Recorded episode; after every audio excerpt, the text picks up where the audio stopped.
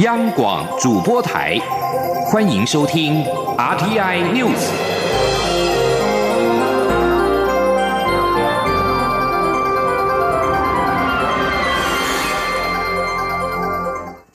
各位好，我是主播王玉伟，欢迎收听这节央广主播台提供给您的 RTI News 新闻。首先带您关注。美国联邦众议院七号傍晚高票通过《二零一九年台湾保证法》与重新确认美国对台及对执行台湾关系法承诺决议案。台湾保证法要求对台军售常态化，重启台美贸易协定会谈。法案的国会意见指出，台湾是美国自由开放印太战略的重要部分，对台军售应常态化。美国贸易代表署应于二零一九年重启台美贸易暨投资架构协定 T 法会谈，并以签订自由贸易协定为目标。另外，国会意见也指出，美国政策为支持台湾有意义参与联合国、世界卫生大会、国际民航组织、国际刑警组织以及其他适当的国际组织，并支持以会员身份参与其他非以国家为必要参与条件的国际组织。而重新确认美国对台及对执行台湾关系法承诺的决议案，则是指出，台湾关系法及六项保证已经成为协助维持西太平洋和平、安全与稳定的重要元素，鼓励台美双方所有层级的官员互访，并且重申美国应当常态性对台湾移转防卫装备。众议院外委会首席议员麦考尔呼吁国务院应该取消自我设限的对台交往准则。而对于美国联邦众议院通过多项对台的有台的法案，外交部表示，联邦参议院。在先前已经在四月三十号以一致同意的方式通过参院版本的决议案，这充分展现出美国国会两院对台湾与美国关系的一致重视与支持。是市值台湾关系法立法四十周年之际，美国国会两党台湾友人以具体行动展现对台湾的坚定支持，极具正面意义。而总统府对此也表示感谢，并且认为这在台湾关系法四十周年的此刻是格外重要。总统府发言人张敦涵今天上午表示，台湾经过政府三年的努力，已经被认为是维持区域和平稳定现状的可靠伙伴。现在的台湾不再只是台湾海峡的台湾，在国际社会的战略意义上，已经是太平洋上的台湾。未来台湾会继续扮演维持区域和平稳定现状的角色。而对于台湾保证法支持台湾有意义参与联合国、世界卫生大会等国际组织，对此，卫福部长陈时中今天在立法院受访时表示感谢，并指出近来有几个理念相近国家接连公开支持台湾，代表政府的努力获得国际认同。今天记者肖兆平的采访报道。就在台湾确定将第三度被迫缺席世界卫生大会之后，美国联邦众议院通过了二零一九年台湾保证法及重新确认美国对台及对执行台湾关系法承诺决议案。决议案呼吁美国国务卿积极在国际间支持台湾有意义参与公共卫生等国际组织。对此，卫福部长陈时中八号受访时指出，近年美国对台湾的支持力道都增强很多，也多次公开发言支持台湾参与 WHA。政府在感谢之余，也表示欢迎。对于几个理念相近国家接连公开表态支持台湾，陈时中表示，这代表政府的努力已争取到国际支持。他说：“理念相近的国家的力道都增强了，好，那这当然是代表我们在背后做了很多的努力，好，人家才愿意来支持我们。那大家也都看到台湾的在意位上面的软实力。”陈时中进一步表示，虽然台湾不断努力表达立场，但在中国打压下，确实遭遇不少困难。可是这过程会让世界了解台湾的医疗实力。他说：“努力的参与哈，那当然有中共的这样的一个打压哈，那当然是相当的困难。不过我们仍然觉得，就是努力参与跟努力的过程是会带来意义，让世界更了解台湾的医疗的实力跟有意愿来对世界的一个防疫也好、公共卫生也好、健保制度也好，做出一个有意义的贡献。虽然没有收到世卫邀请函。”但陈时中还是会率队前往日内瓦，并举办双边会议、研讨会，希望借此与各国建立有意义的具体成果，也增加台湾的能见度。中央广播电台记者施兆平采访报道。即将焦点转到立法院。立法院内政委员会今天排定审查公民投票法修正草案，但国民党立委一早就霸占主席台，杯葛议事进行。国民党立委批评行政院版本将公投与大选脱钩，重回鸟笼公投，并要求连署必须附上身份证影本，是侵害隐私。民进党立委则表示，死人连署的问题必须解决。会议将国民党立委所提出的版本都列入一并讨论，不知道国民党在反对什么。前天记者刘品熙的采访报道。立法院内政委员会八号由民进党赵伟派审查《公民投票法》修正草案，包括行政院提出的修法草案，朝野共提出二十七个版本。行政院版本修正的重点包括将公投应与大选同日举行改为得同日举行，公投准备期从原本最短一个月拉长为三个月，新增连数必须附上身份证正反面影本，明定人权不得公投，公投案广告实名化，减少公。投主文字数等。不过，国民党立委一早便霸占主席台及备询台。他们指出，公投法共有二十七个修法版本，要修正二十二项条文，但中选会送来的书面报告只有八百六十个字，根本是藐视国会。他们拒绝让中选会代理主委陈朝健上台报告备询，并要求应该先召开公听会再审查。拒审公投法，拒审公投法。陈朝建回去，陈朝建回去。退回鸟笼公投，退回鸟笼公投。退回铁笼公投，退回铁笼公投。国民党立委林维洲表示，过去民进党坚持公投一定要绑大选才能提高投票率，但现在民进党执政输掉之后，就要更改规则，变回鸟笼公投。此外，过去民进党反对连署附上身份证影本，认为会泄露个资，现在却要求附上身份证影本，侵害个人隐私。他说：“竟然现在行政院版。”提出来付要付身份证正反两面的，现在哈还要付电话，还要付电话。以前他们都反对，民进党没有一个委员没有反对的，每个都反对，说这个会泄露各资，这个会造成寒蝉效应，大家不敢联署，这会妨碍公投的成案。现在执政了，名次要一次，现在行政院竟然提出这样的版本。要大家付身份证，还要提供电话。民进党籍的内政委员会赵伟张宏禄表示，他把朝野所有立委的修法版本都排入议程，其中也有国民党立委的版本，希望能够在会中充分讨论。他不知道国民党在反对什么。国民党的委员的案子也都排在里面了，那有什么好不敢讨论的？难道国民党委员的提案是跟啊行政院版的一模一样吗？这个大家都是要来讨论的啊！要民立法院就是要让各方的意见在会议上充充分讨论啊！我当招委把所有的委员，国民党委员的案子也都排进来了，这国民党我也不知道他们在反对什么。民进党团总召柯建明指出，死人连数的问题难道不该修吗？国民党想用公投乱大选，延续上次大选的公投乱象。他呼吁国民党应该好好审查，如果要占领主席台，就请便，看大家谁撑的比较久。央广记者刘聘熙在台北的采访报道。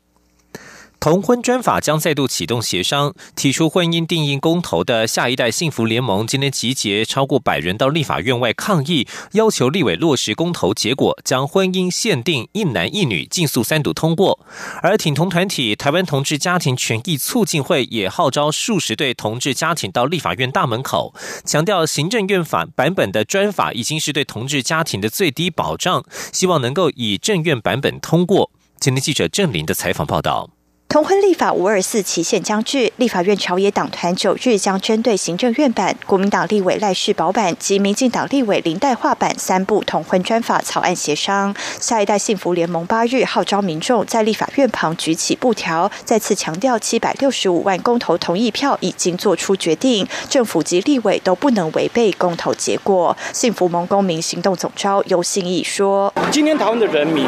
辛辛苦苦的一票一票的针对婚”的议题，表达人民最直接的看法，要求婚姻就限定在一男一女的结合，而这样的一个结果，这个婚姻的定义，这个理解，已经不是一个人类学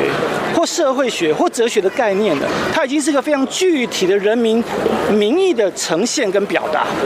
所以政府有什么理由不去落实它呢？同时，台湾同志家庭权益促进会也邀请超过四十对同志家庭到立法院大门口，呼喊共同监护家不稳固，孩童权益全被罔顾，期盼各党立委不要拆散同志家庭，给孩子一个希望。婚姻平权大平台总召集人吕新杰说：“其实同志团体现在愿意接受行政院第七十八号这一个施行法，已经是我们的最圆满的期待，下降非常多，打折非常多的。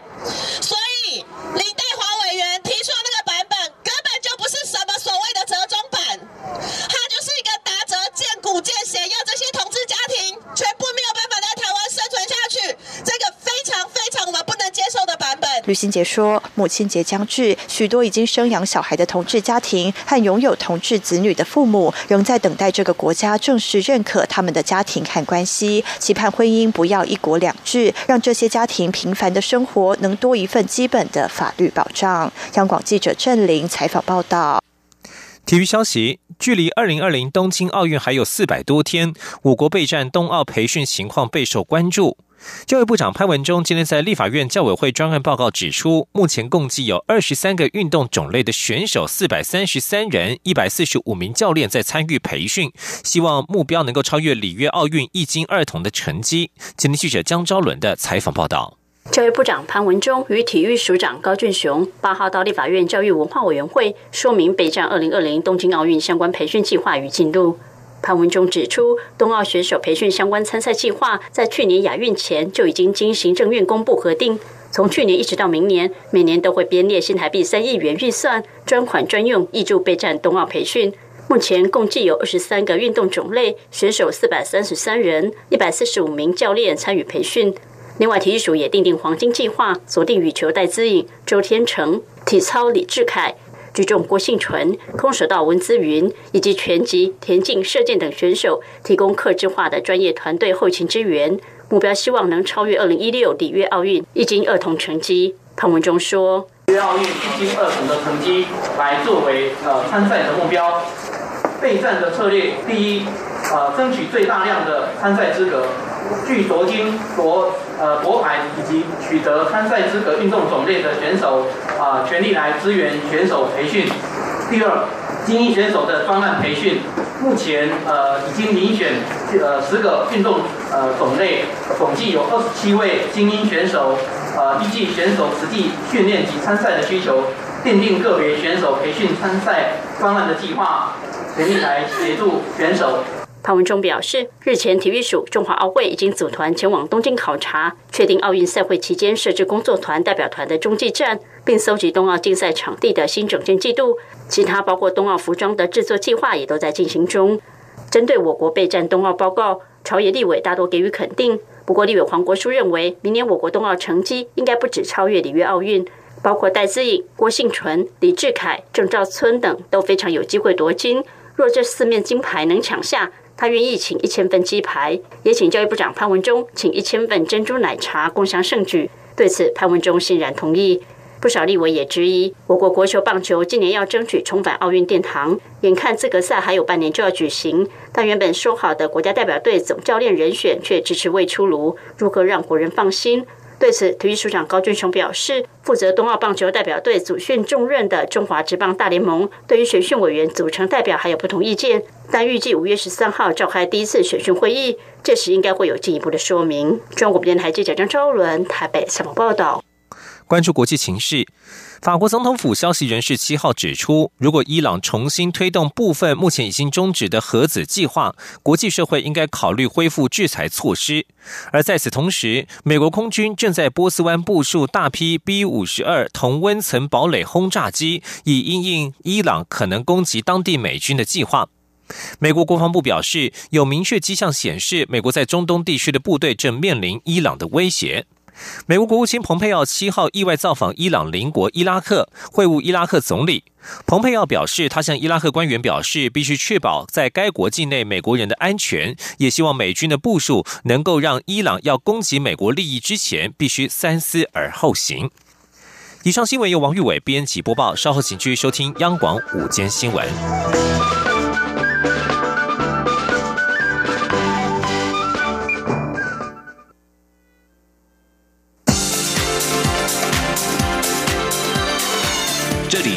中央广播电台台湾之音，欢迎继续收听新闻。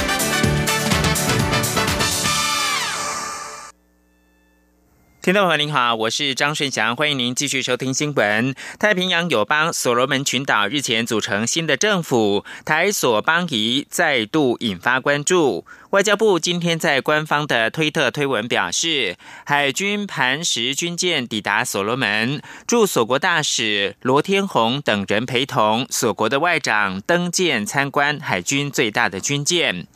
外交部今天早上在推特推文表示，台湾跟所罗门群岛的关系井然有序，很高兴看到磐石军舰率领海军舰队入港，并且感谢海军敦木支队的舰队长王国强与驻所罗门大使罗天宏向所国的外交部长马瑞雷提供海军最大舰艇的登舰导览推文，并且是附上了合照。这是继马绍尔群岛之后，海军的敦木舰队抵达另一个太平洋友邦所罗门群岛访问。焦点回到台湾的立法院司法法制委员会今天审查法官法修正草案，为了落实监督淘汰的机制，有立委主张法官的评鉴应该包含了个案评鉴以及全面评鉴，评核结果应该全面的公开。不过，司法院持反对意见，认为行政资源的运用要恰如其分，没有必要为了极少数不适任的法官，把绝大多数表现良好的法官拉进来一起全面的平和。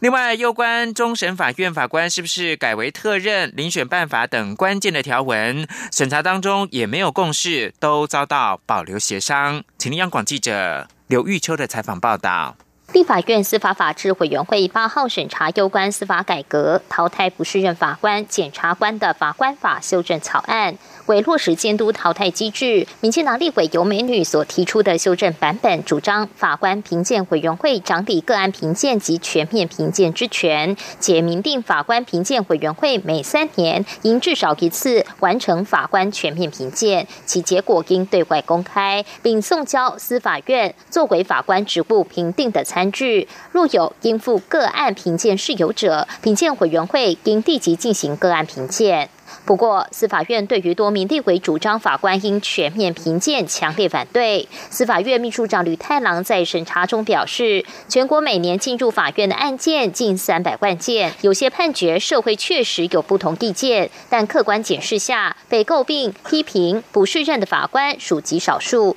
若为了要处理极少数能力欠佳的法官，而对绝大多数的法官进行考核，是行政资源的浪费。吕太郎强调，行政资源的运用应恰如其分。司法院在个案评鉴中开放给当事人申请，全面评核制度也有办了两次，改革已经有大幅进展，仅需回调瑕疵之处，不需要全面对法官进行考核，以免干扰审判。没有一个国家像台湾这样子，用尽各种方法来，呃，采取对法官不信任的态度。没有一个国家，呃，认为应该是说不适任的法官，我们就积极淘汰。对认真的、负责的法官，我们尽量不要去干扰他。我们，呃，不要为了极少数。不适任的法官在个别案件的啊突锤的表现，把绝大部分呃法官都拉进来，这个既不经济，对司法也没有帮忙。有美女则认为，若不对法官采取全面评核，那是否能将评核结果公开？除了淘汰不适任法官外，也能让优秀法官的判决范例达到见贤思齐的效用。另外，针对终审法院法官是否改为特任部分，因应金字塔型诉讼制度的改革，司法院拟调整终审法院组织，将最高法院、最高行政法院的法官含院长的人数各调整为十四人，七人均为特任。法官产生的方式由司法院长提名，经法官遴选委员会遴定，呈请总统任命。但立委也有不同意见，因此法官法的相关关键条文均遭保留。留待朝野协商再战。中广电台记者刘秋采访报道。民间司改会呼吁修法，应该完善不适任法官跟检察官的淘汰机制，建立人民信任的评鉴机制。司改会主张，淘汰机制应该可以让人民直接的请求评鉴，并且延长时效。评鉴委员非法律人过半，增加评鉴委员全面评鉴的职权，评鉴范围纳入到事实跟法律之间，含涉错误以及简化惩戒的流程。同样是继续关注到立法院立委柯志恩，今天在立法院的教育文化委员会上面表示，有不少运动员向他陈情，表示他们比赛当中或是交流活动当中碰到性骚扰问题的时候申诉无门。各个单项运动协会目前也没有设有性评委员会，要求体育署要改进。体育署长高俊雄允诺，会在两个月之内研议提出报告，强化相关的申诉管道跟受理通报的机制。央广记者江昭伦的报道。立法院教委会八号邀请教育部长潘文忠与体育署长高俊雄，针对备战二零二零冬奥提出专案报告。立委柯志恩质询时指出，先前我国女子橄榄球除训队伍与日本男子橄榄球队进行交流时，除了喝酒之外，还被要求交换彼此的球衣。其中一名女选手只有十二岁，对选手心理造成很大的创伤。但事后，中华民国橄榄球协会只发了一封没有诚意的道歉信就了事。日前，也有亚运铜牌桥牌选手在国内比赛时遭遇对手言语上的性骚扰，向大会投诉也不了了之。类似的澄清案件还相当多。柯志恩表示，他询问过卫福部，卫福部认为特定运动团体也应该设立性评会。但目前各单项运动团体并没有类似的组织，若有问题发生，根本投诉无门，选手只能自认倒霉。他要求体育署必须有所作为。体署长高俊雄对此表示，目前国训中心设有性评会，但各单项运动协会没有设立性评会，确实有必要检讨如何建立一套受理通报流程。他们会与教育部一起讨论，在两个月内提出检讨报告。高俊雄说：“如果我们要去凸显 性平这件事情的话，其实确实是可以思考，在特定体育团体里面的委员会，去把性平这个事情哦 identify 出来，更明确，让选手有发发现，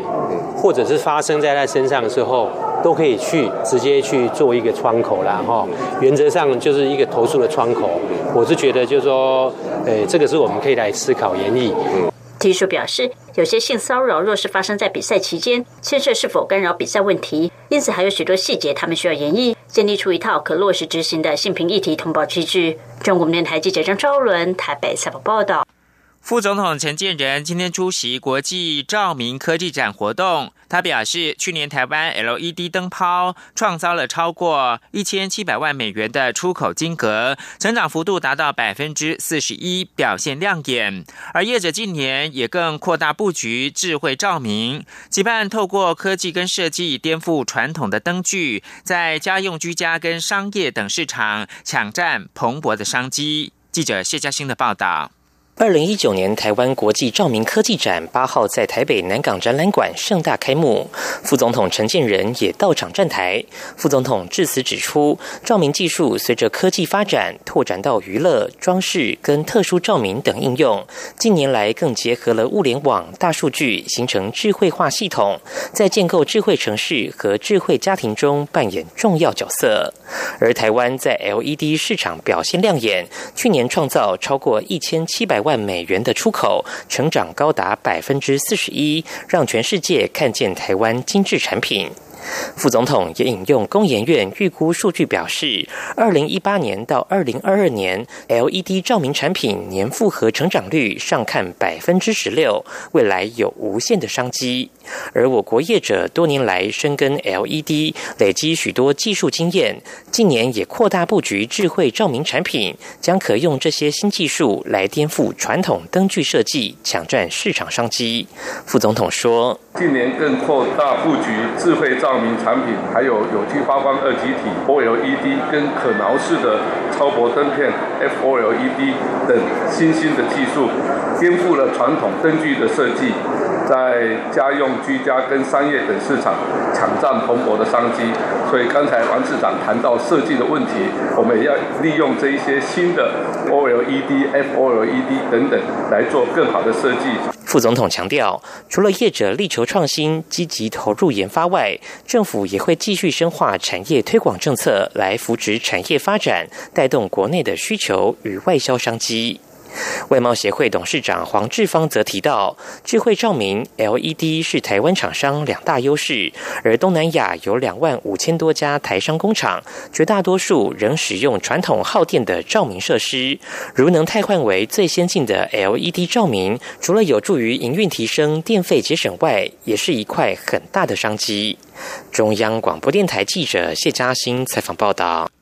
托育政策催生联盟今天召开记者会，呼吁行政院应该要比照非营利幼儿园模式，改革公立幼儿园，把公幼升级为符合上班族家长需求的二点零版，让家长不用再忙着找人，赶着下午四点接小孩，寒暑假也能够获得托育服务。请记者陈国伟的报道。最近是公立幼儿园办理抽签时期，托育政策催生联盟发言人王兆庆指出，台湾公幼中签率低，收托时间与家长的常态工时更是不相容，无法让双薪家庭兼顾工作及育儿。我们从教育部调到的数据发现，现在公幼在全国二十二县市，大概有三到六成都是不提供四点以后服务的。我们如果再看寒暑假的话，大概是平均百分之五十以上的公幼都没有在寒暑假提供服务。life 托育政策催生联盟提到，各县市政府虽然会办理课后留园服务，但真实的情况是，家长有需求未必能得到服务，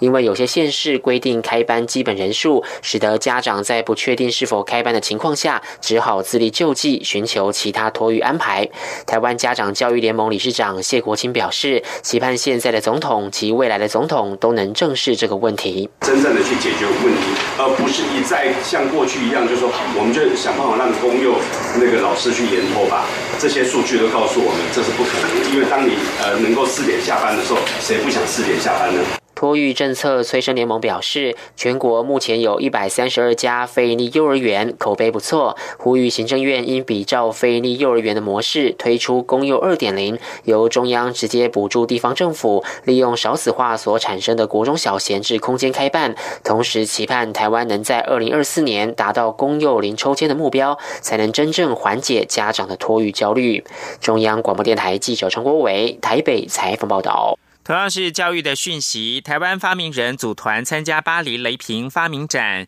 今年跟往年不同的是，有幼稚园学童跟小学四年级的学生作品参展。最小的发明人只有五岁，因为年纪太小，没有能够亲自的出席。第一百一十八届雷平发明展四月二十七到五月八号举行，台湾团一共展出了四十八件的作品。特别的是，今年台湾团有幼稚园的学童作品来参展，是。台湾团历来参加雷平发明展年纪最小的发明人，另外还有小学四年级的学生。星光国际幼儿园开办发明探索课，引导学童发展创造力，发想出多功能可折叠的杯垫。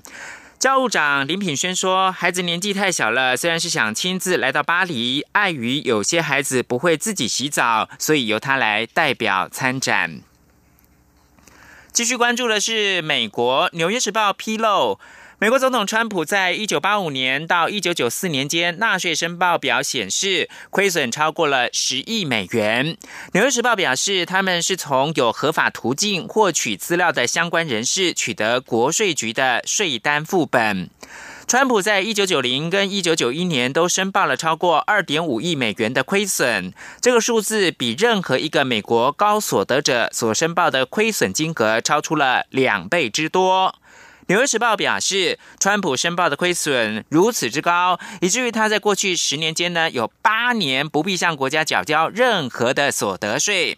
川普律师哈德表示，这份报税资料高度不正确。而美国财政部长梅努钦在六号表示，财政部已经做出最后决定，不会应国会要求交出川普的报税资料。众议院的税计委员会的要求缺乏合法的目的，而且史无前例。这种做法将会引发宪政问题，侵害到纳税人的隐私。最后提供给您是路透社七号报道，古巴同志权倡议人士谴责政府决定要取消今年的反。恐同游行。指控此举是在古巴准备为同性婚姻合法化辩论的关键时刻，夺走他们诉求的主要平台。LGBT，也就是男女同志、双性恋跟跨性别者活动人士艾斯皮诺萨在脸书发文表示，不允许游行是强迫同志重回到黑暗的信号，要让他们知